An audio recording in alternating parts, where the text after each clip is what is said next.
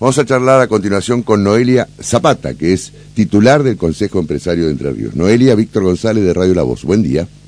Muy buenos días. ¿Cómo estás? Pero bien, aquí estamos, Noelia. Bueno, eh, ustedes eh, han sacado un documento en el que apoyan eh, finalmente que se abone o que se pague un bono a los empleados. ¿O es una declaración que usted hizo a título personal? Nosotros, nosotros no hemos sacado ningún documento al respecto porque cada empresa, cada institución tiene su, su propia visión, ¿verdad? Claro. Lo que nosotros, ante consultas que nos han realizado, que si esto estaba incorrecto o correcto, debo aclarar lo siguiente, eh, ante tu introducción. Nosotros estamos totalmente en contra en cuanto a la intervención del Estado en las decisiones que cada empresa o cada sector en particular debe realizar junto en, las paritarias que como se viene realizando. ¿no? que toda intervención del Estado en eso no nos parece correcto, no nos parece que sea el camino correcto. Eh, lo que sí entendemos que eh, se hace esto, pues, se puede ver desde que se ve una campaña política, eso, eso puede verse de esa manera si uno lo quiere ver, pero también tiene que verlo desde este punto de vista, este, que, esta inflación después de la devaluación eh, generó una afectación a, muchas personas, especialmente a los que menos recursos tienen, ¿verdad? Entonces cuando uno lo ve desde ese punto de vista, una empresa responsable eh, analiza y, y, ve la posibilidad de hacerlo, pero lo hace a cuenta de paritarias, no lo hace, y lo hace, lo hace a cuenta de paritarias, aparte no está todavía ni reglamentado, vamos a aclarar eso. Falta sí, salió el decreto, pero falta la reglamentación, sí. falta la implementación adecuada y nadie, ninguna empresa va a liquidar nada si no sale la implementación como corresponde en tiempo y forma, ¿verdad? Porque eso es un anticipo de paritaria. Claro, es decir, para usted... Para ustedes este, eh, eh, está bien que se pague, pero dentro de las paritarias, que esto esté enmarcado en las paritarias. Por supuesto, en los acuerdos que cada sector debe hacer con, con, el, eh, con este, el gremio correspondiente, ¿verdad? Este, o sea, lo entendemos, lo entendemos en este sentido, de que esta inflación afectó mucho y que esto es un paliativo, vamos a llamarlo claro. para, para sanear parte de, de poder adquisitivo de de los empleados y también, bueno, de, los demás sectores como lo ha determinado el gobierno. Pero ojo que tampoco lo ha hecho para todos los sectores. Hay sectores que han aportado, como jubilados que han aportado toda la vida y que nunca les alcanza ningún ningún bono ni nada, sino simplemente tienen lo que han lo que lo que corresponde por ley, ¿no Entonces, eh, yo lo que lo que me gustaría aclarar es que esta es una posición, no, no un documento del Consejo, sino una entrevista que nos han hecho y que creo que todos los empresarios coincidimos en este sentido.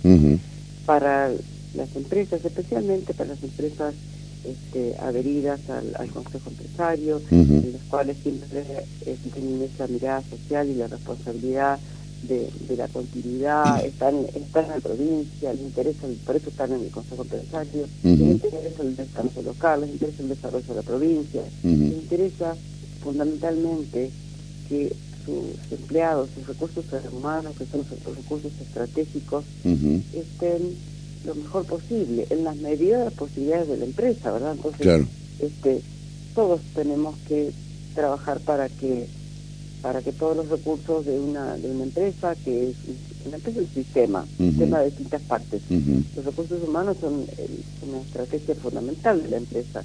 Si no tiene recursos humanos adecuados este, seguramente a la larga algún problema tendrá verdad entonces este todo el empresariado está siempre tratando de, estar cerca de esa persona. No necesita estar este, discutiéndose. Por supuesto que hay casos especiales hay momentos especiales, circunstancias especiales en que para eso está este, la ley de contrato de trabajo, para eso todo lo demás, pero en la medida de la posibilidad de los empresarios, este, especialmente quienes están adheridos al Consejo Empresario de Entre Ríos, siempre tienen una mirada muy este, muy responsable respecto a sus recursos humanos. Ahora, eh, ¿ustedes hicieron algún relevamiento respecto de si las empresas pueden pagar este bono?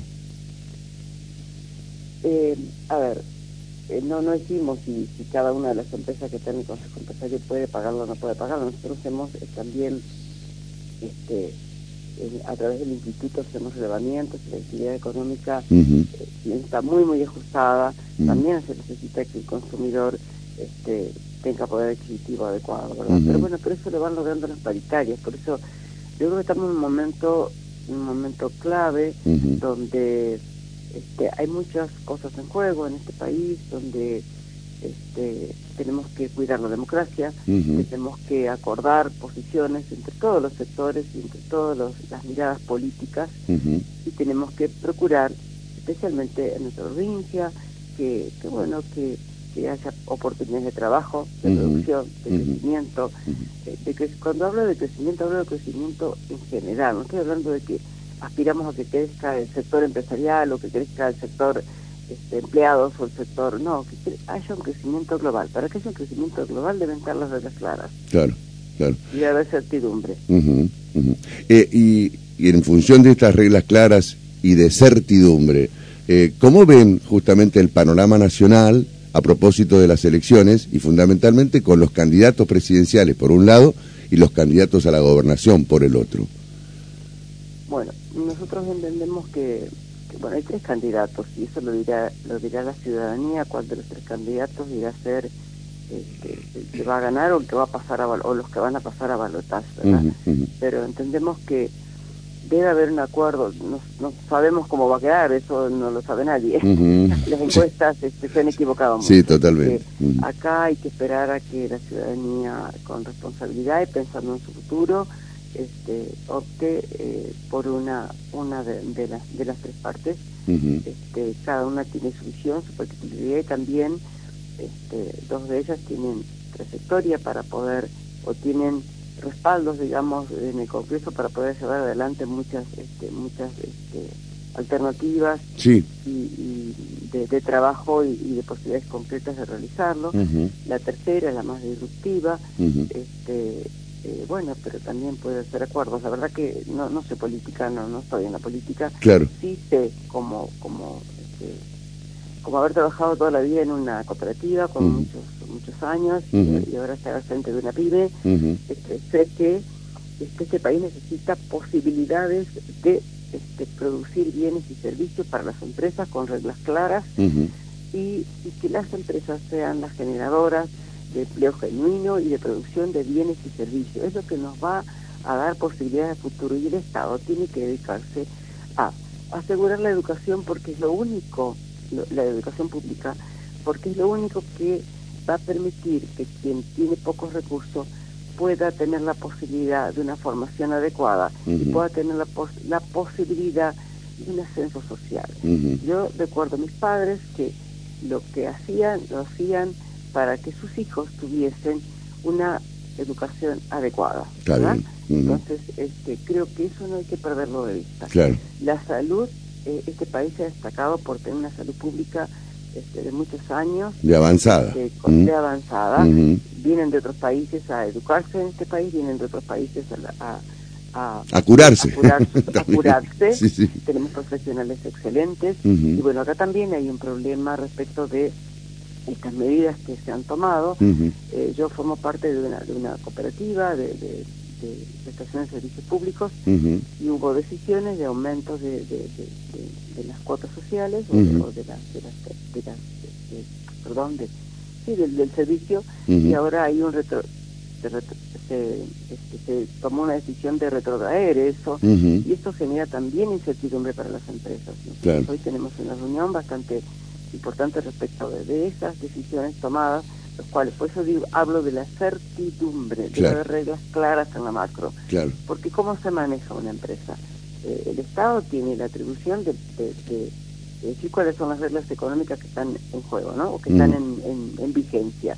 Cuando después de haberlas puesto en vigencia, las vuelve para atrás, genera incertidumbre. Claro. Y así en muchos órdenes de, de- Cuando tiene idas y venidas. Las Claro, decisiones tienen idas y No hay venidas. que estar gastando energía en eso, hay que estar gastando energía y poniendo toda energía, Mm. haciendo acuerdos Mm. para eh, de- desarrollar estrategias que permitan certidumbre, donde no puede haber una inflación tan alta en este país. El que más pierde es el que menos recursos tiene, Claro. el que no puede resguardarse de nada. Lo que más aumenta es la canasta familiar. Por eso, desde ese punto de vista, es como que uno comprende este bono, lo comprende, no, no lo aceptamos como, como imposición, lo comprendemos. Eso quiero aclararlo.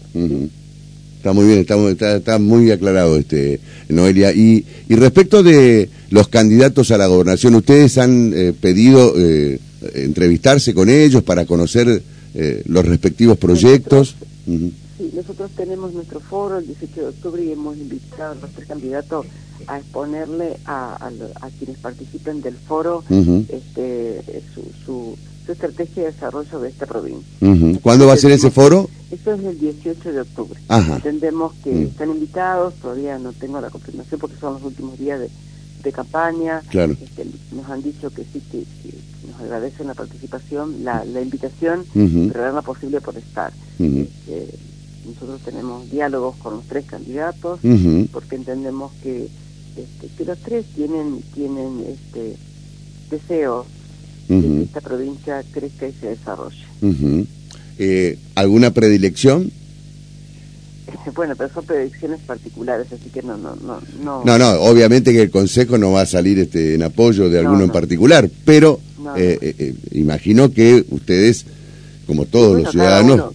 Cada uno, lo tiene, pero bueno, eso es una privacidad de cada uno, ¿verdad? Cada uno lo tiene, mucho menos este con una nota hablando del Consejo Empresario y Está bien. Consejo puedo emitir opinión al respecto. Tengo mi, opinión tomada hace bastante tiempo, desde luego, pero esa es mi opinión particular. ¿Y cuál es su opinión particular? ¿La podemos conocer acá ahora? No, no, no, no, no, no, en, esta, en esta nota no, porque bueno, estamos hablando del consejo y de, la visión de las empresas y me parece que pero observa por lo menos por lo menos me puede decir si observa diferencias eh, entre los tres candidatos. Sí hay diferencias pero digamos que que tiene una diferencia enorme. Tal vez en las formas, en las herramientas que utilizaría, o depende, yo creo que entre también va a depender qué le pasa a la nación, y, creo, y la trayectoria de unos y de otros, creo que hay dos candidatos, candidatos que tienen una excelente trayectoria en cada uno de los roles que ha desempeñado, ¿no es cierto? Entonces, también eso, bueno, y, el otro candidato tiene, tiene trayectoria en su, cuestión particular, así que yo en, en lo personal pienso que las tres son personas este, de, buena trayectoria y las tres son personas que este, pondrán lo mejor de sí para esta propuesta de desarrollo de provincia que los tres plantean. Esas son las virtudes y, los defectos, ¿les ve defectos a, eh, a cada uno de ellos? Sí, los tendrán, desde luego. Mm, mm. Eh, y creo que... como todo ser humano, pero bueno, yo creo que en realidad va a depender de qué equipos de trabajo tiene cada uno. Creo que es fundamental. Pero hay un aspecto eh, central, ¿no? Que es la gobernabilidad. La gobernabilidad, el diálogo, los acuerdos, este, el centrarse en cosas este, que puedan ser concretas y realizables, porque uno puede tener los mejores sueños, pero hay que encontrar las herramientas y los acuerdos para llevarlos adelante. ¿Y de los tres quién garantiza la, la, gobernabilidad? En cuanto a los gobernadores. Sí. Y yo creo que, que, bueno, eh, a ver, depende de quién gane en la nación. claro. Es, muy hábil usted, ¿eh? hábil declarante. ¿eh? sí, es cierto, es cierto que si hay sintonía, este, por ahí las, los proyectos se pueden llevar a cabo de mejor manera, ¿no? Pero a veces también, hasta habiendo sintonía, uno recuerda, eh, Noelia, no sé, seguramente usted ha, vivido el proceso democrático tanto como, como lo vivimos cada uno de nosotros, ¿no? Pero uno recuerda que ha habido sintonía en algunos este, presidentes y gobernadores y sin embargo se llevaban las patadas. ¿eh? Acuérdese lo que fue, por ejemplo, el periodo 99-2003, cuando era gobernador Montiel y el ministro de Economía era Caballo, por ejemplo, ¿no? y no la hemos pasado muy bien los entrerrianos. No, no, no. ¿Mm? Este, yo creo también que, bueno, que los dos candidatos, este, dos, dos de ellos tienen alguna experiencia en, esa gobernabilidad. Frigerio es un excelente, fue un excelente ministro de, del Interior que con el gobernador Bordet tenían una excelente relación. Y creo que la provincia no fue una provincia afectada. Cuando cuando el exministro del Interior Frigerio tenía una excelente relación con nuestra provincia. Y bueno el, el intendente Val candidato también tiene, tiene, buena relación. O sea, son personas que, tienen buenas relaciones. Entonces, y, también este, Sebastián tiene buenas, son personas, por lo que uno percibe, constructivas. Son personas que están viendo el defecto del otro y, y, atacando el defecto del otro. Creo que eso hay que reconocerle a los tres candidatos. Los tres candidatos están planteando propuestas. Esa es una ventaja que Entre Ríos tiene. Ojo que en otras provincias ha habido este, planteos de desagravio a otros y de no propuestas. Y creo que la provincia, en ese sentido, al menos por lo que uno ve, tienen más propuestas que no tienen, no están eh, centrándonos de Claro. Eso hay que reconocer a los tres candidatos. Hasta ahora. Vamos a ver cuando arranque la campaña qué va a pasar, ¿no? Bueno. eh, le va a hacer una pregunta. Estamos charlando con Noelia Zapata, que es la titular del Consejo Empresario de Entre Ríos. Vamos a, eh, va a hacer una consulta a Javier Aragón, este, Noelia. Hola, Noelia, ¿cómo, le va? Un gusto. buen, día. ¿Qué, tal? Bueno, felicitaciones por el emprendimiento ahí en las bodegas también, ¿eh? dicho sea ah, paso. Bueno. es un esfuerzo enorme, pero bueno pero Entre Ríos tiene que recuperar esa... Sí, claro. Antes, era eso, una expresión vitivinícola. Claro, Sí, sí, estamos hablando del 30, el 40. Bueno, sí, pero aparte no se olviden que, que el vino, el enoturismo, también es atractor de, de, de, otros sectores, y eso hace bien. Sí, el enoturismo atrae y, eso genera también oportunidades para otros sectores. Está bien. Desde ese punto de vista celebramos este resurgimiento de la vitivinicultura en Entre Ríos. Está muy bien. Bueno, dicho esto, le quería consultar más allá de las aclaraciones que, usted hizo y oportunas. Eh, las declaraciones que hizo ayer el presidente de la Nación cuestionando a los empresarios y también a los gobernadores que no quieren pagar el bono. Eh, yo y, creo que. y también de la ministra Kelly Olmos, que dijo que van a sancionar a las empresas que no paguen. O sea, les van a meter una multa al que no quiere o no puede. Sí, pero eso es difícil de, de Yo creo que lo peor que puede hacer un gobernante es enojarse. Un gobernante lo que tiene que hacer es gobernar, no enojarse ni gritar. Creo en lo personal. Eh, desde ese punto de vista me produce ruido en el oído escuchar este, la autoridad máxima de nuestro país que tenga que gritar. No es necesario. Con el diálogo se, llega mucho más lejos y se comprende y se, y se abren los oídos para escuchar. Está muy bien. Bueno, y la, la última yo le quería hacer este eh, con respecto al sector de, los viñedos. ¿Por qué ha crecido tanto en los últimos tiempos? Por eh, empresario como usted ya sé, pero ¿qué se está dando? ¿Algún tipo de, eh, de, viento de cola? ¿Qué, ¿Qué, ha pasado para que esté presente? A ver, creo creo que ¿por qué esté presente? Porque bueno, porque se comenzó a tomar conciencia de que de que es factible el desarrollo de los viñedos en todo el país, porque la ley, eh, eso fue el, el, eh, alacino que permitió que se derogara, que planteó que en el Congreso que se derogara la ley que no se podía producir mm. este uvas, y perdón, que no podía haber viñedos y que no se podía elaborar vino en ninguna otra parte que no fuera en la zona de Cuyo. Así que a, través de la derogación de esa ley, este es como que comenzó primero la, la en la zona de, Colón, a través de Bullies Met, este, y a Jesús Bullies, y después de a poquito fueron surgiendo varias, este, nosotros fuimos la segunda bodega también que se desarrolló, pero después fueron surgiendo de a poquito, porque bueno, a ver, es un desafío enorme, pero es una actividad como que tiene una actividad alternativa para todos. Yo lo que veo, los vitivinicultores que en la provincia lo están haciendo como una actividad alternativa. Eh, por ahora nadie está viviendo de un viñedo o de una bodega, imposible, porque son emprendimientos que llevan muchos años. Es una actividad alternativa y de posicionamiento futuro. Pero yo siempre, soy presidente de la VER también, ¿no? Entonces, desde ese punto de vista, digo, bregando para que se hagan eh, todos los procesos con las exigencias del Instituto Nacional de Viticultura, con el asesoramiento de profesionales y con la responsabilidad de que tenemos esa historia que fue buena para Entre Ríos en cuanto a la productivo, ¿no? Entonces esa historia nos exige hacer las cosas bien. Hay que producir buenos frutos para, con el asesoramiento y conocimiento de profesionales adecuados, tener buenos productos. Ese es el desafío que tenemos los entrerrianos. Diferente, diferente la zona de Cuyo, diferente al norte, pero productos buenos que nos identifiquen como, como el vino entrerriano.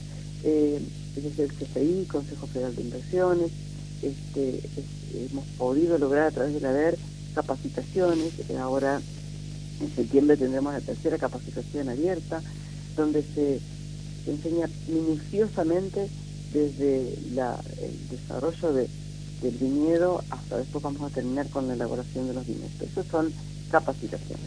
Después hay que poner en práctica esa capacitación y hay que poner en práctica día a día una actividad que es muy compleja. ¿eh?